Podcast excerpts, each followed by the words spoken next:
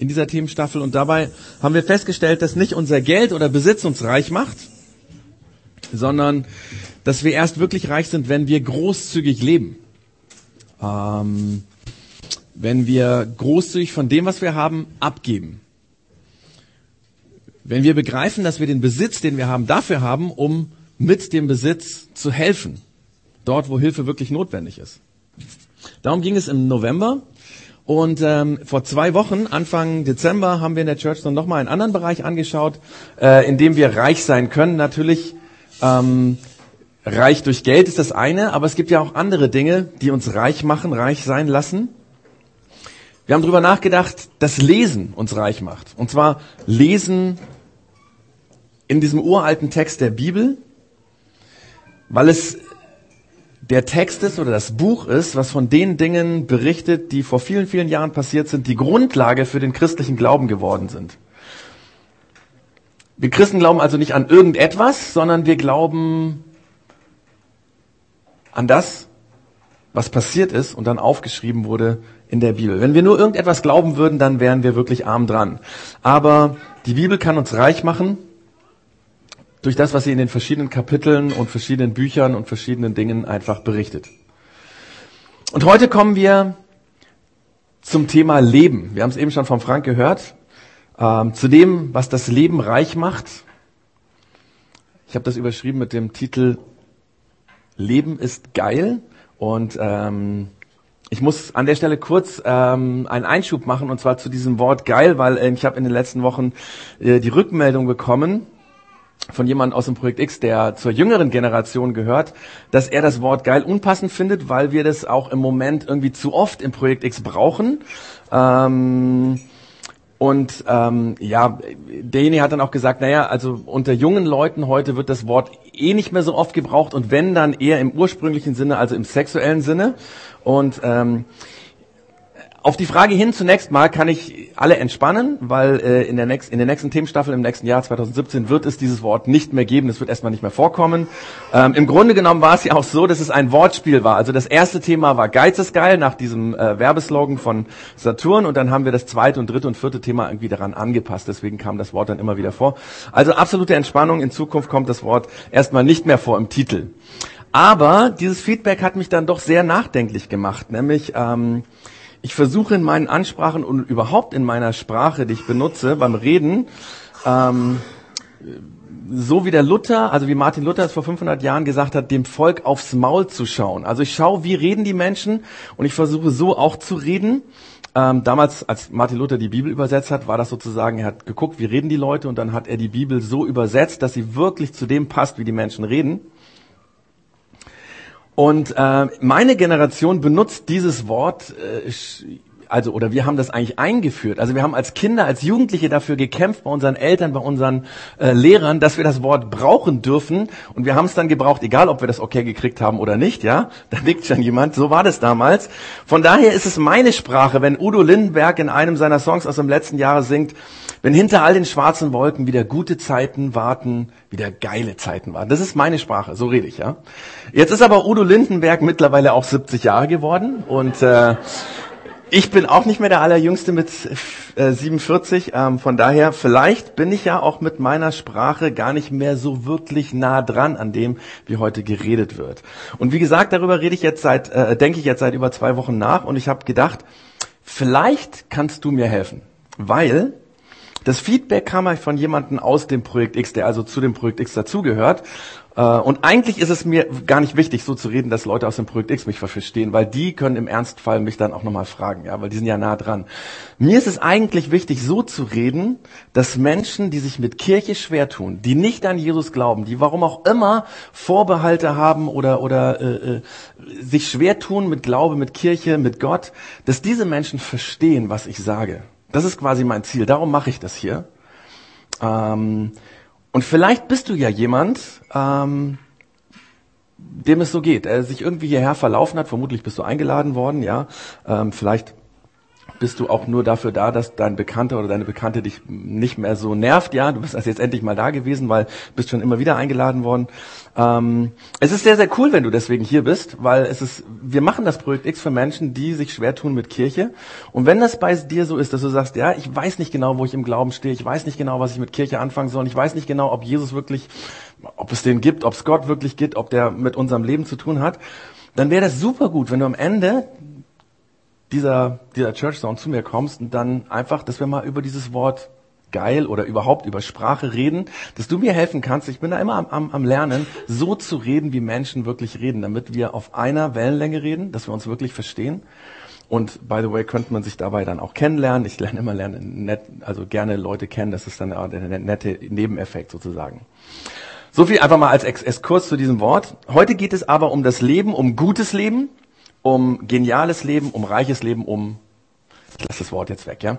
Ähm, also, wir kennen alle Momente, wo wir das Leben und das, was wir erleben, äh, faszinierend finden, wo wir beeindruckt sind, wo wir zum Beispiel ein Naturschauspiel sehen, krassen Sonnenuntergang oder ein Bergpanorama, du stehst oben auf dem Gipfel, du siehst es. Wenn ich sowas erlebe, halte ich manchmal die Luft an und denke mir, krass, wie krass ist das denn?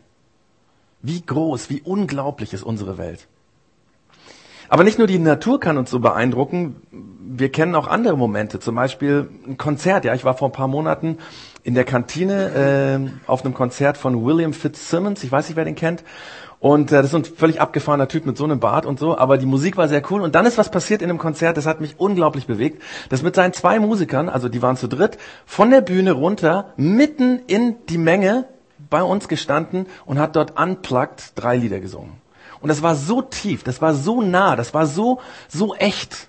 Das war so ein Moment, wo ich gedacht, krass, wie krass, wie krass kann Leben sein. Oder ich weiß nicht, du standst vielleicht auch schon mal vor einem Gemälde in einer Galerie und das hat dich geflasht. Du warst gebannt von dem Gemälde, weil du, als du es gesehen hast, plötzlich gemerkt hast, das redet zu dir, das spricht zu dir, das, das drückt was aus, was dir in deinem Herzen äh, äh, gut tut oder was dich berührt oder vielleicht auch was dir wehtut. Es gibt ja auch Gemälde, die ganz, ganz wehtun, wenn man sie anschaut. Oder nehmen wir den Moment, wo du deinen Sohn, deine Tochter kurz nach der Geburt zum ersten Mal in der Hand hattest. Also Eltern vergessen in aller Regel diese Momente nicht mehr, weil sie da das Leben spüren. Oder der erste Kuss oder das erste Date damals als Teenager oder der erste Liebesbrief, den du bekommen hast und den du tausendmal gelesen hast. Damals waren das also in meiner Generation waren das echt noch geschriebene Briefe, ja. Also nicht so digitale Nachrichten, die man so hin und her schickt oder so. Oder du hast ein Buch oder äh, gelesen, ja, ähm, ohne Pause. Ich weiß nicht, ob du es kennst. Du hast das Buch angefangen und hast es ohne Pause durchgelesen bis nachts um vier oder so und dann konntest du anderthalb Stunden immer noch nicht schlafen, weil es dich so aufgewühlt hat, weil es sich so bewegt hat. Und du gedacht, wie, wie krass ist das?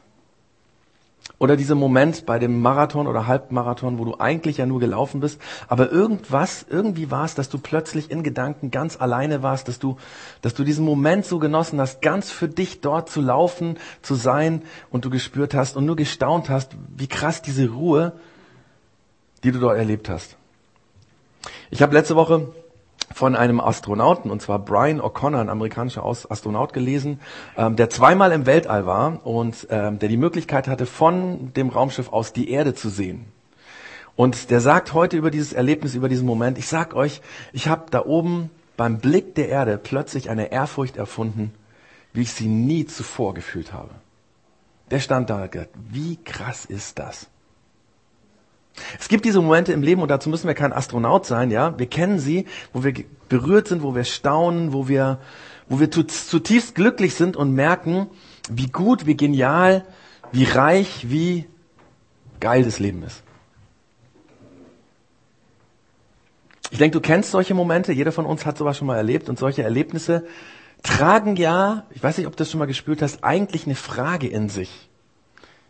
Ich weiß nicht, ob du das schon mal so durchdacht hast. Also eigentlich schwingt ja so die Frage mit, wenn wir sowas erleben, wozu eigentlich?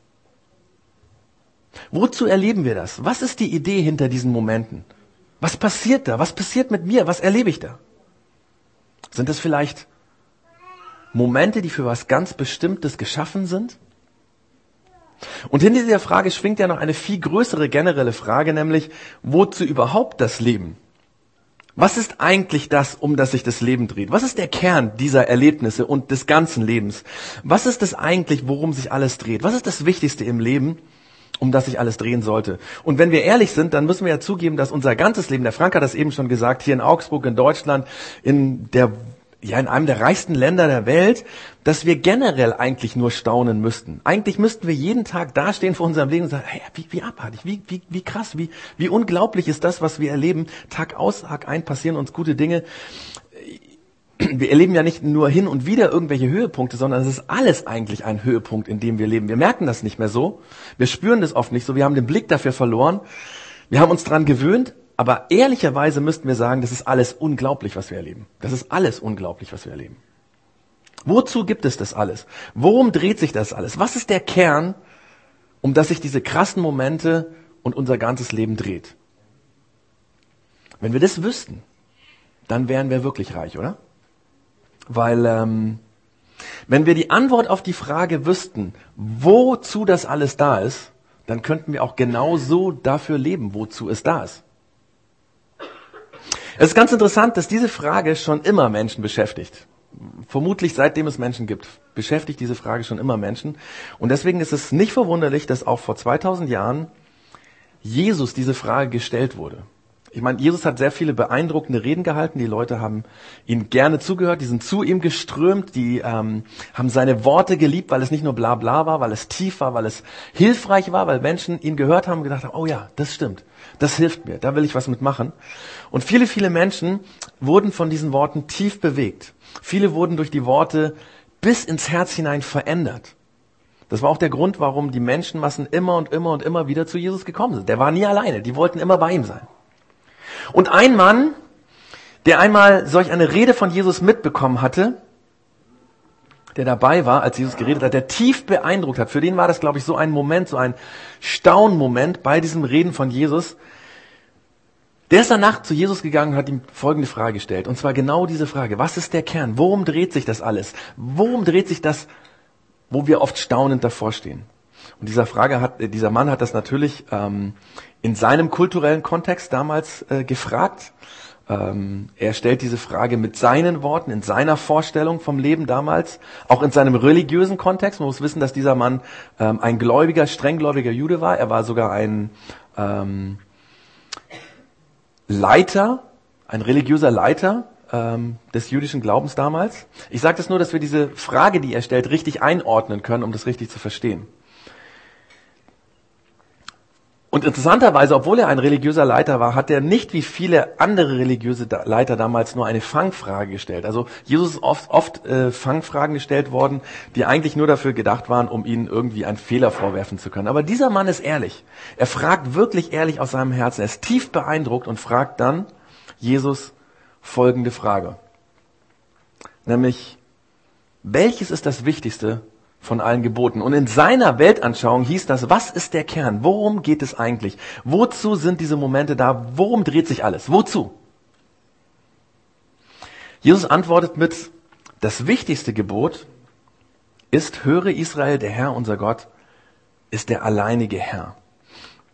Das war erstmal so die äh, Einleitung von Jesus. Er fängt mit Gott an, um klarzumachen, hey, pass mal auf. Also bei der Antwort auf deine Frage geht es um Gott. Hier geht es dann nicht mehr um Menschen, sondern wenn es um den Kern alles geht, dann müssen wir über Gott reden. Deswegen sagt er erstmal das als Einleitung. Einleitung. Und dann sagt er, du sollst den Herrn, deinen Gott, lieben. Und vielleicht verwundert dich diese Antwort, weil wenn es um Glaube und Religion geht, dann geht es ja um solche Dinge wie Gottesdienst, wie Beten, alle möglichen religiösen Dinge oder auch, auch Regeln, die wir so haben, ja, nicht lügen, nicht stehlen, nicht alles Mögliche tun oder so. Ähm, ich denke vor allem, wenn du dich mit Kirche schwer tust, wirst du vermutlich etwas verwundert sein über diese Antwort von Jesus, weil ähm, das klingt ja komisch. Hat Glaube was mit Liebe zu tun? Was meint der Jesus hiermit? Zunächst ist es ja mal so, dass wir alle Dinge haben, die wir lieben. Also manche von uns lieben Fußball, also hier sitzen garantiert ein paar Leute da, die Fußball lieben. Ähm, die sagen das dann auch manchmal, ja. Dann steht man zum Beispiel im Stadion, der FCA spielt. Ähm,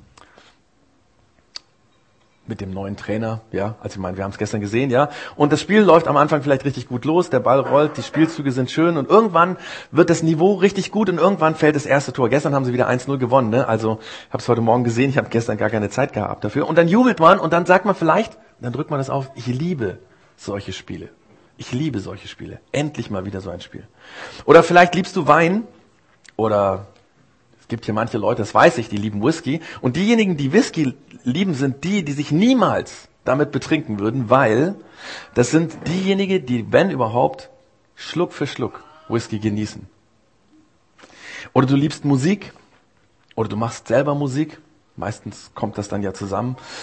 Oder du liebst Laufen oder Radfahren, du liebst deine Karte, äh, Katze, du liebst deinen Hund. Die Eltern, die hier sitzen, lieben ihre Kinder und deswegen versuchen sie alles, alles Mögliche zu tun, dass es ihnen gut geht. Manche lieben den Job, andere lieben den Frühling, manche lieben Wasser und sie werden alles tun, damit sie immer, wenn es möglich ist, irgendwie im Schwimmbad sind oder im See irgendwie baden können im Sommer. Dinge, die wir lieben, prägen unser Leben. Wir integrieren sie in unser Leben. Sie bedeuten uns ganz viel, manchmal bedeuten sie uns alles. Und genau das meint Jesus hier, wenn er sagt, dass wir Gott lieben sollen. Wenn die Frage war, was der Kern von allem ist, worum sich das Leben dreht, dann heißt die Antwort von Jesus, das Wichtigste, das, worum es eigentlich geht, das, worum sich eigentlich alles dreht. Diese krassen Momente sind eigentlich dafür da, Gott zu lieben. Gott zu lieben. Und deswegen macht es Sinn, eine Beziehung zu ihm zu haben dass er dir immer wichtiger wird, dass du ihn immer besser kennenlernst. Und dann sagt Jesus weiter, wie das geht oder wie er das gemeint hat. Er sagt ja, du sollst den Herrn, dein Gott, lieben, von ganzem Herzen, mit ganzer Hingabe, mit deinem ganzen Verstand und mit aller deiner Kraft. Das hört sich für unsere Ohren erstmal so ein bisschen verkrampft, von ganzem Herzen, mit ganzer Hingabe, ganzem Verstand, aller deiner Kraft. Aber so ist das gar nicht gemeint. Es ist gar nicht verkrampft gemeint, sondern Jesus geht es hier um was ganz anderes. Er meint, hey, lieb Gott so, wie du bist. Mit deinem Herzen, mit deiner Hingabe, mit deinem Verstand, mit deiner Kraft, mit allem, wie du bist. Mit Haut und Haaren. Und wenn es um Liebe zu einer Person geht, dann geht es um eine Beziehung. So wie die Liebe zu den Kindern von den Eltern, so wie die Liebe zum Ehepartner. Das ist nur wirkliche Liebe, wenn ich das ganz lebe. Du liebst etwas nur, du liebst einen Menschen nur. Eine Beziehung ist nur dann wirklich Liebe, wenn du mit deinem ganzen Sein liebst. Mit deinen Fehlern, mit deinen Schwächen, mit deinen Stärken, mit dem, was du gut kannst, mit das, was dich fasziniert, wo du begeistert bist. Jesus sagt eigentlich Folgendes. Er sagt, eigentlich dreht sich alles darum, Gott zu lieben, so wie du bist. Das ist das Wichtigste. Das ist der Kern von allem. Das ist natürlich alles noch ein bisschen abstrakt. Was heißt Gott lieben? Wie geht das? Und ich will versuchen, das mal zu verdeutlichen. Und ich fange an der Stelle mit den Dingen an, wie wir sind. Weil ähm, wenn wir Gott so lieben sollen, wie wir sind, dass wir uns nicht verstellen sollen, nicht verkrampfen sollen, dann macht es Sinn, erstmal darüber nachzudenken, wie sind wir denn eigentlich, um dann festzustellen, wie wir mit dem, wie wir sind, wie wir ticken, Gott lieben können. Also manche von uns sind Naturtypen, und ich komme da wieder zu diesen Staunmomenten von Anfang zurück. Ja, Naturtypen sind die, die auf dem Gipfel stehen, die Größe der Natur bestaunen und einfach nur da stehen und sagen, Wahnsinn, Wahnsinn. Oder das sind die Typen, die sich im Wald zu Hause fühlen, die emotional aufgebaut werden, wenn sie in die Natur gehen. Ich meine, keine Frage, ja, wenn ich rausgehe an die frische Luft, das tut jedem von uns körperlich gut, aber es gibt auch Leute, denen tut das psychisch gut, wenn sie in die Natur gehen, weil sie da auftanken können. Wenn du so bist, dann nutzt doch diese Naturverbundenheit, um deine Liebe Gott gegenüber auszudrücken. Das gilt natürlich erstmal nur für die Leute, die an Jesus glauben. Das ist ja gar keine Frage, ja. Also du kannst nur deine Liebe Gott ausdrücken, wenn du an Gott glaubst. Ähm, aber auch für die von uns, die sich unsicher sind mit dem Glauben, die nicht genau wissen, ob es Jesus gibt, ob man an den glauben kann. Jemand, der, der zweifelt, ja, oder der keinen Zugang zum Glauben findet. Vielleicht bist du so. Auch dann kannst du, wenn du ein Naturtyp bist, Gott in der Natur finden. Probier es einfach mal aus. Geh in den Wald, da wo du dich zu Hause fühlst und sag, Jesus, Gott, wenn es dich gibt, dann lass mich hier in dieser Natur, wo ich mich wohlfinde, dich finden. Ich habe mal versucht, das ähm, deutlich zu machen mit so einem Streckennetzplan. ähm, da führen bei diesem zumindest alle Wege in die Mitte, ja. Und ähm, wenn du der Naturtyp bist, dann kann die Natur dir helfen, dahin zu kommen, zur Mitte, zum Kern, worum es geht. Eigentlich ist das logisch, dass eine gute Beziehung, ähm, wenn sie echt ist, so gelebt werden muss, wie wir sind. Also wenn du verheiratet bist und ein Naturtyp bist, dann wird dein Ehepartner das wissen. Das ist ganz normal, weil das ist deine, so bist du. Und genauso äh, können wir auch Glauben leben. Es wäre komisch, wenn wir das, was uns fasziniert, so wie wir sind, so ein Naturtyp, wenn wir das nicht einbauen würden, wenn das mit unserem Glauben nichts zu tun hätte. Komischerweise haben Christen im Laufe der Jahrhunderte, der sind ja schon fast 2000 Jahre, ähm, haben Christen in dieser Zeit genau das verlernt. Sie haben den Glauben auf Kirchen, auf stille Gebete, auf bestimmte Musik, auf vordefinierte Rituale festgelegt. Und es gibt Menschen, die genau solche Typen sind, für die das absolut passt. Die also in irgendwelchen sakralen Räumlichkeiten super gut mit Gott connecten können. Das ist super. Aber es gibt eben auch viele, viele andere Menschen, die überhaupt keinen Zugang dazu haben. Und das ist die Frage, was bist du für ein Typ? Bist du ein Naturtyp oder vielleicht bist du ja auch ein Typ, der Rituale braucht? Ein Ritualtyp. Warum nicht? Vermutlich gibt es hier im Projekt X nicht so viele Menschen davon, weil unser Setting spricht schon ein bisschen dagegen. Wir versuchen ja bewusst für Menschen Kirche zu denken, die sich mit solchen Ritualen, mit solchen vorgegebenen Dingen schwer tun. Aber es ist kein Problem. Vielleicht ist, wenn du so ein Typ bist, entweder eine andere Kirche genau die richtige, oder du sagst, ich komme auch mit dem zurecht hier und ich suche mir das woanders. Vielleicht bist du aber noch mal ganz anders. Vielleicht bist du ein Kunsttyp. Dich spricht gestaltende Kunst an. Du interessierst dich für kulturelle Dinge, du gestaltest gerne, du kannst dich in ein Bild rein vertiefen, du malst vielleicht auch gerne. Ähm, wenn du das kennst, dann nutzt doch diese Kunst, um Gott zu erleben. Um ihm zu zeigen, dass er dir wichtig ist, wenn er dir wichtig ist. Mal ein Bild, um Gott zu zeigen, was in deinem Herzen ist wie du ihn magst oder was du an ihm schätzt. Oder fang an, Gott in der Kunst zu suchen. Es gibt so viele Gemälde, die den Glauben ausdrücken, ja, oder die Geschichten aus der Bibel erzählen. Wenn du so ein Typ bist, dann macht es Sinn, wenn du ähm, in der Bibel liest, dass du dir ein Gemälde dazu nimmst, was diesen Bibeltext ausdrückt. Und ich meine, seit 2000 Jahren wird über diese äh, Geschichten aus der Bibel äh, gemalt. Und es gibt fast keine Geschichte aus der Bibel, wo es nicht einen großen Künstler gibt, der dazu ein Kunstwerk gemalt hat. Und wenn es noch kein Kunstwerk dazu gibt, dann malst du vielleicht selber eins. Ja? Ähm, Vielleicht bist du aber nochmal anders, vielleicht bist du ein Musiktyp, so wie ich. Ähm, ich lebe, ich atme, ich rieche Musik. Jemand, der mich kennt, weiß das ja. Also ich habe immer, immer irgendeine Melodie im Kopf. Ähm, fast immer habe ich irgendwie einen Song auf den Lippen. Man muss nur meine Kinder mal fragen, die nervt es sehr oft, ja. Ich singe immer. Das ist, das ist mein Typ. Ich bin ähm, so jemand, ich liebe Musik und natürlich habe ich bestimmte Musikstile, die ich liebe. Und es wäre unsinnig, wenn ich die von meinem Glauben trennen würde. Im Moment begeistern mich Songs, äh, zum Beispiel der eine Song von Mark Forster, Chöre, weiß ich, ob ihr ihn kennt, der läuft zurzeit ständig im Radio. Ähm, und wenn ich so einen Song mag, ja, was, wenn Gott den zu mir singt? Wenn Gott singen würde, ich lass Konfetti für dich regnen, ich schütte dich damit zu, ruf deinen Namen aus allen Boxen, der beste Mensch bist du. Ich roll den roten Teppich aus durch die Stadt bis vor dein Haus. Du bist das Ding für mich und die Chöre singen für dich. Wie krass, wenn sowas zu mir redet, weil ich der Musiktyp bin. Wenn du so ein ähnlicher Typ bist wie ich, dann nutzt doch Musik in der Beziehung zu Gott, indem du Musik hörst, vielleicht Musik selber machst. Vielleicht gerade Musik, die Glauben ausdrückt. Ich meine, das ist hier im Projekt X nicht so schwer, weil wir ja immer wieder auch Musik einbauen. Ähm, da kann man solche Songs nehmen, selber spielen oder gucken, wo kommen die her. Ähm, genau. Oder vielleicht bist du noch mal ganz anders. Vielleicht bist du ein Einsamkeitstyp. Du brauchst immer wieder Orte und Momente ganz alleine für dich. Ständig nur durch Menschen umgeben zu sein, das macht dich kaputt. Du brauchst Kraftquellen in der Einsamkeit. Das kann gut sein. Es gibt viele Menschen, die so sind. Dann verbring doch einfach zweimal im Jahr ein Wochenende ganz alleine, einsam mit dir und mit Gott. Ich meine, ähm, das gibt es in der Kirchengeschichte schon immer, diese Einkehr- oder Exerzitien-Tage und so. Aber vielleicht ist das Problem daran, dass gerade da wieder in diesem Setting das Traditionelle dazukommt, ja? Vielleicht sagst du, okay, Einsamkeit schon, aber Riten gar nicht. Dann lebt doch deine Einsamkeit so, wie du sie brauchst.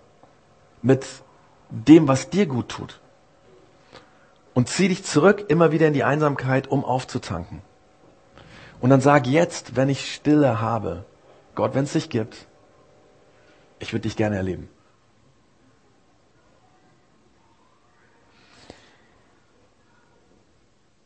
Vielleicht bist du aber noch ein ganz anderer Typ, so ein aktiver Typ. Es gibt äh, Gerechtigkeitstypen. Also, wenn du Unrecht siehst, dann kriegst du Energie. Dann lebst du auf. Das sind zum Beispiel die Menschen, die mit den Flüchtlingen aufs Amt gehen und die ganzen Formulare zurzeit ausfüllen. Oder wenn ein Flüchtling abgeschoben werden soll und derjenige, der so ein Gerechtigkeitstyp ist und ihn begleitet, merkt, das ist, das ist Unrecht, das stimmt nicht, ja, da sind Fehler gemacht worden in der Bearbeitung, was weiß ich, da übersieht man was, dann sind es die Leute, die zum Anwalt mit den Flüchtlingen gehen, die ins Gericht dabei, im Gericht dabei sind, ja, weil sie wollen, dass Gerechtigkeit geschieht.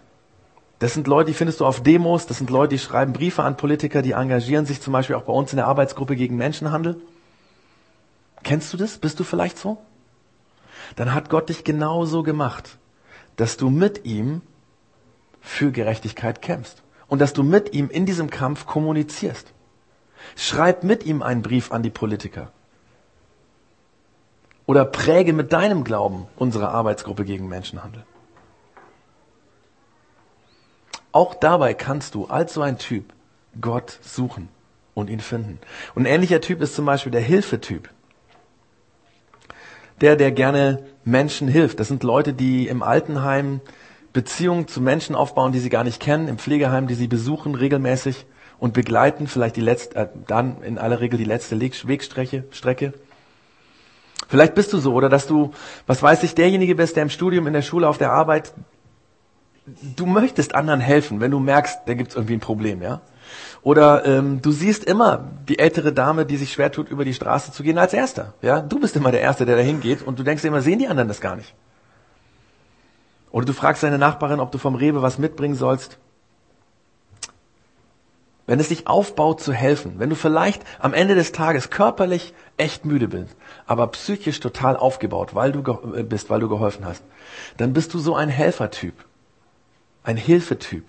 Und dann such Gott genau in dem, dass du Menschen hilfst, ja. Dass du sagst, Jesus, lass mich dich mit zu dieser älteren Dame ins Pflegeheim mitnehmen. Und Jesus, es wäre richtig gut, wenn diese ältere Dame durch mich erlebt, dass du da bist.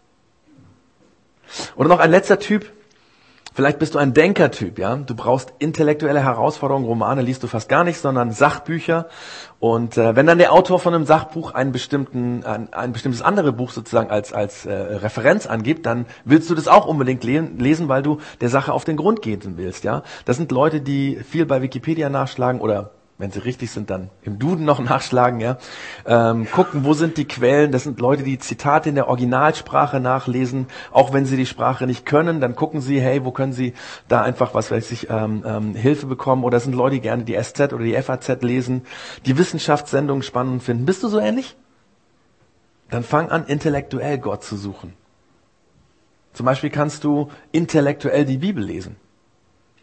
Such nach bestimmten Begriffen in der Bibel. Das ist heute alles gar kein Problem mehr. Seitdem wir Bibeln auf Apps haben, auf dem Handy, am ähm, Tablet oder was weiß ich, Online-Bibeln, da kannst du so schnell in verschiedensten Sprachen, in den Originalsprachen, du kannst einfach wissenschaftlich an diese Texte rangehen.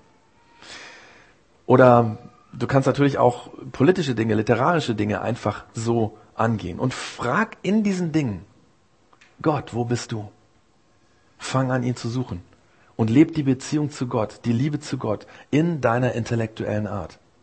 Es ist nicht schlimm, wenn du die Bibel liest und anfängst zu forschen. Wenn du so bist, ist das doch logisch. Du musst dann nicht, nicht irgendwie kontemplativ niederknien und irgendwie, was weiß ich, meditieren oder so, ja. Vielleicht habe ich noch eine Sache vergessen, vielleicht bist du noch ein ganz anderer Typ, du sagst, nee, nee, das trifft alles nicht für mich zu, ich bin noch anders. Auch gar kein Problem. Ich glaube, das Fragezeichen, hier kommt es, ne? Genau. Ähm, es gibt noch ganz viele andere Menschen als diese acht Persönlichkeitstypen, die ich beschrieben habe. Jeder ist individuell anders. Es kann auch sein, dass verschiedene Dinge dich betreffen. Du sagst, ich bin so ein bisschen der Naturtyp, dann bin ich der Musiktyp und intellektuell bin ich auch noch. Das ist auch gar kein Problem, ja. Jeder von uns ist ganz individuell anders gemacht, anders. Und so wie auf diesem Streckennetzplan können uns diese Arten, wie wir sind, helfen, zu Gott zu finden. Und der Punkt von Jesus ist, alles dreht sich um die Beziehung, um die Liebe zu Gott. Diese Momente, wo wir staunen, wo wir da stehen vor dem Bergpanorama, bei dem Konzert, bei was weiß ich, was es ist, das Baby in der Hand halten. Diese Momente sind dafür gedacht, dass wir uns in Gott verlieben. Dass wir sehen, hey, wie krass ist das Leben, was Gott gemacht hat. Dass wir dann nicht nur sagen, wie krass ist der Sonnenuntergang, sondern, oh Mann, wie krass bist du, Gott. Und an der Stelle gehören wieder die Themenstaffeln zusammen. Ich weise da immer wieder darauf hin. Wir hatten beim letzten Mal, ging es ja um die Bibel. Und dass du jetzt einer von diesen Typen bist, heißt nicht, wenn du jetzt zum Beispiel sagst, naja, das hat alles jetzt irgendwie gar nichts mit Lesen zu tun, muss ich eigentlich die Bibel gar nicht lesen, weil die brauche ich nicht. Das ist eigentlich ein Quatsch, weil die Bibel ist das, sind die Texte, wo wir quasi herausfinden, wie Gott ist. Und wenn du nicht weißt, wie Gott ist, dann ist es auch schwierig, ihn zu suchen und zu finden. Ja? Von daher macht es absolut Sinn, egal was du für ein Typ bist, sozusagen immer wieder entweder alleine oder mit anderen zusammen in unseren Homezones oder auch hier äh, wirst du immer wieder von der Bibel Dinge äh, mitbekommen, dass du einfach ein bisschen mitbekommst, wie ist Gott, wer ist Jesus. An Jesus kannst du übrigens perfekt ablesen, wie Gott ist, weil Jesus war Gott, der ein Mensch war. Also wenn du das Leben von Jesus dir anschaust, diese, diese äh, ähm, Lebensgeschichten von Jesus in der Bibel liest, dann wirst du sehen, wie Gott ist. Und das wird dir helfen in der Natur, in der Musik, in der Gerechtigkeit, in deinem Helfen, in der Einsamkeit Gott zu finden. Und noch eine Sache zum Schluss. Dieser Satz von Jesus, den er gesagt hat, den wir uns vorher angeschaut haben, du sollst den Herrn, deinen Gott lieben von ganzem Herzen, mit ganzer Hingabe, mit deinem ganzen Verstand und mit allen deiner Kraft. Das ist ein Zitat aus dem Alten Testament. Das war viele, viele hunderte Jahre alt, als Jesus das schon zitiert hat. Und es ist interessant, dass in diesem Alten Testament der Bibel von den Juden noch eine Aussage existiert, wo es auch um das ganze Herz und die ganze Hingabe gibt. Da steht nämlich Folgendes. Wenn du aber den Herrn dein Gott suchen wirst, so wirst du ihn finden, wenn du ihn vom ganzen Herzen und mit ganzer Hingabe suchst. Das ist quasi das Versprechen, dass wir Gott finden, wenn wir ihn suchen. Wenn wir als der Typ, wie wir sind, anfangen, ihn zu suchen, dass wir ihn finden. Und es gibt so, so viele Menschen seit 2000 Jahren, die immer und immer wieder auf Gott stoßen, wenn sie ihn suchen die ihn gefunden haben, die sagen würden, das ist wahr, das stimmt, das ist real. Fang an, ihn zu suchen. Das ist mein Tipp für heute. Probier es aus. Und am Ende stelle ich eigentlich nur eine praktische Frage, die wir heute sozusagen mitnehmen können. Das wäre, wenn du dir das hier anschaust, welcher Typ bist du? Und ich habe dafür einen Zettel vorbereitet oder so eine kleine Karte. Da sind diese Typen alle nochmal drauf, also nicht schlimm, wenn du es dir nicht aufgeschrieben hattest. Ähm, das hat keiner mitgeschrieben. Nein, also, ähm, da stehen die Typen drauf und dann überleg doch mal, was für ein Typ bin ich? Und überleg dir, wie könnte ich anfangen, als dieser Typ Gott zu suchen?